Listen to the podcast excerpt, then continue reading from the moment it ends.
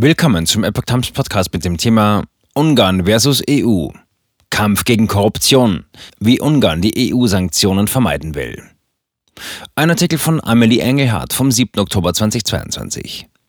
Die Regierung von Orban droht der Verlust wichtiger EU-Mittel. Das ungarische Parlament debattiert eine Reihe von Gesetzesänderungen, um die EU-Kommission zufriedenzustellen. Die jüngste Initiative zielt direkt auf die Bekämpfung der Korruption ab, widerspricht aber möglicherweise der ungarischen Verfassung.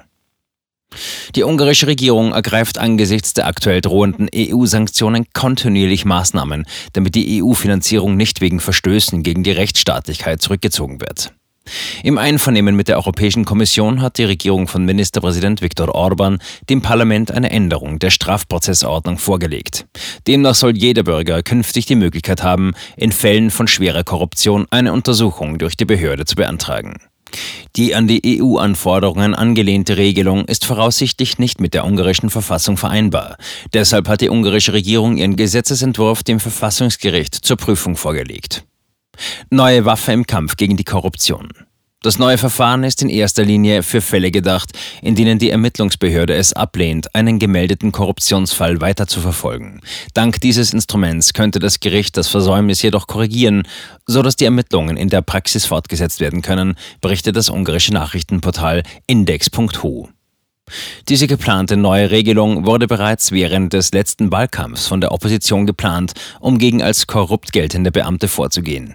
Die Oppositionspartei Momentum zum Beispiel plante, sie gegen den Generalstaatsanwalt Ungarns einzusetzen. Allzu viel Transparenz kann verfassungswidrig sein. Die ungarische Regierung hat jedoch rechtliche Bedenken gegen die Neuerungen, inwieweit sie mit der ungarischen Verfassung in Einklang steht. Laut Informationen des Nachrichtenportals hvg.hu liege das daran, dass die Verfahrensänderung dazu führen würde, dass von der Behörde fallen gelassene Fälle in der breiten Öffentlichkeit bekannt würden. Die Beschreibungen zum Sachverhalt sollten nämlich auf der Website der Staatsanwaltschaft veröffentlicht werden, so dass sie von jedermann in anonymisierter Form eingesehen werden kann, um gegebenenfalls die Fortsetzung des Verfahrens zu beantragen. Wenn die Verfassungsrichter zu dem Schluss kommen, dass die von der EU angestrebte Gesetzesänderung im Widerspruch zum ungarischen Grundgesetz steht, wird eine Änderung erforderlich sein.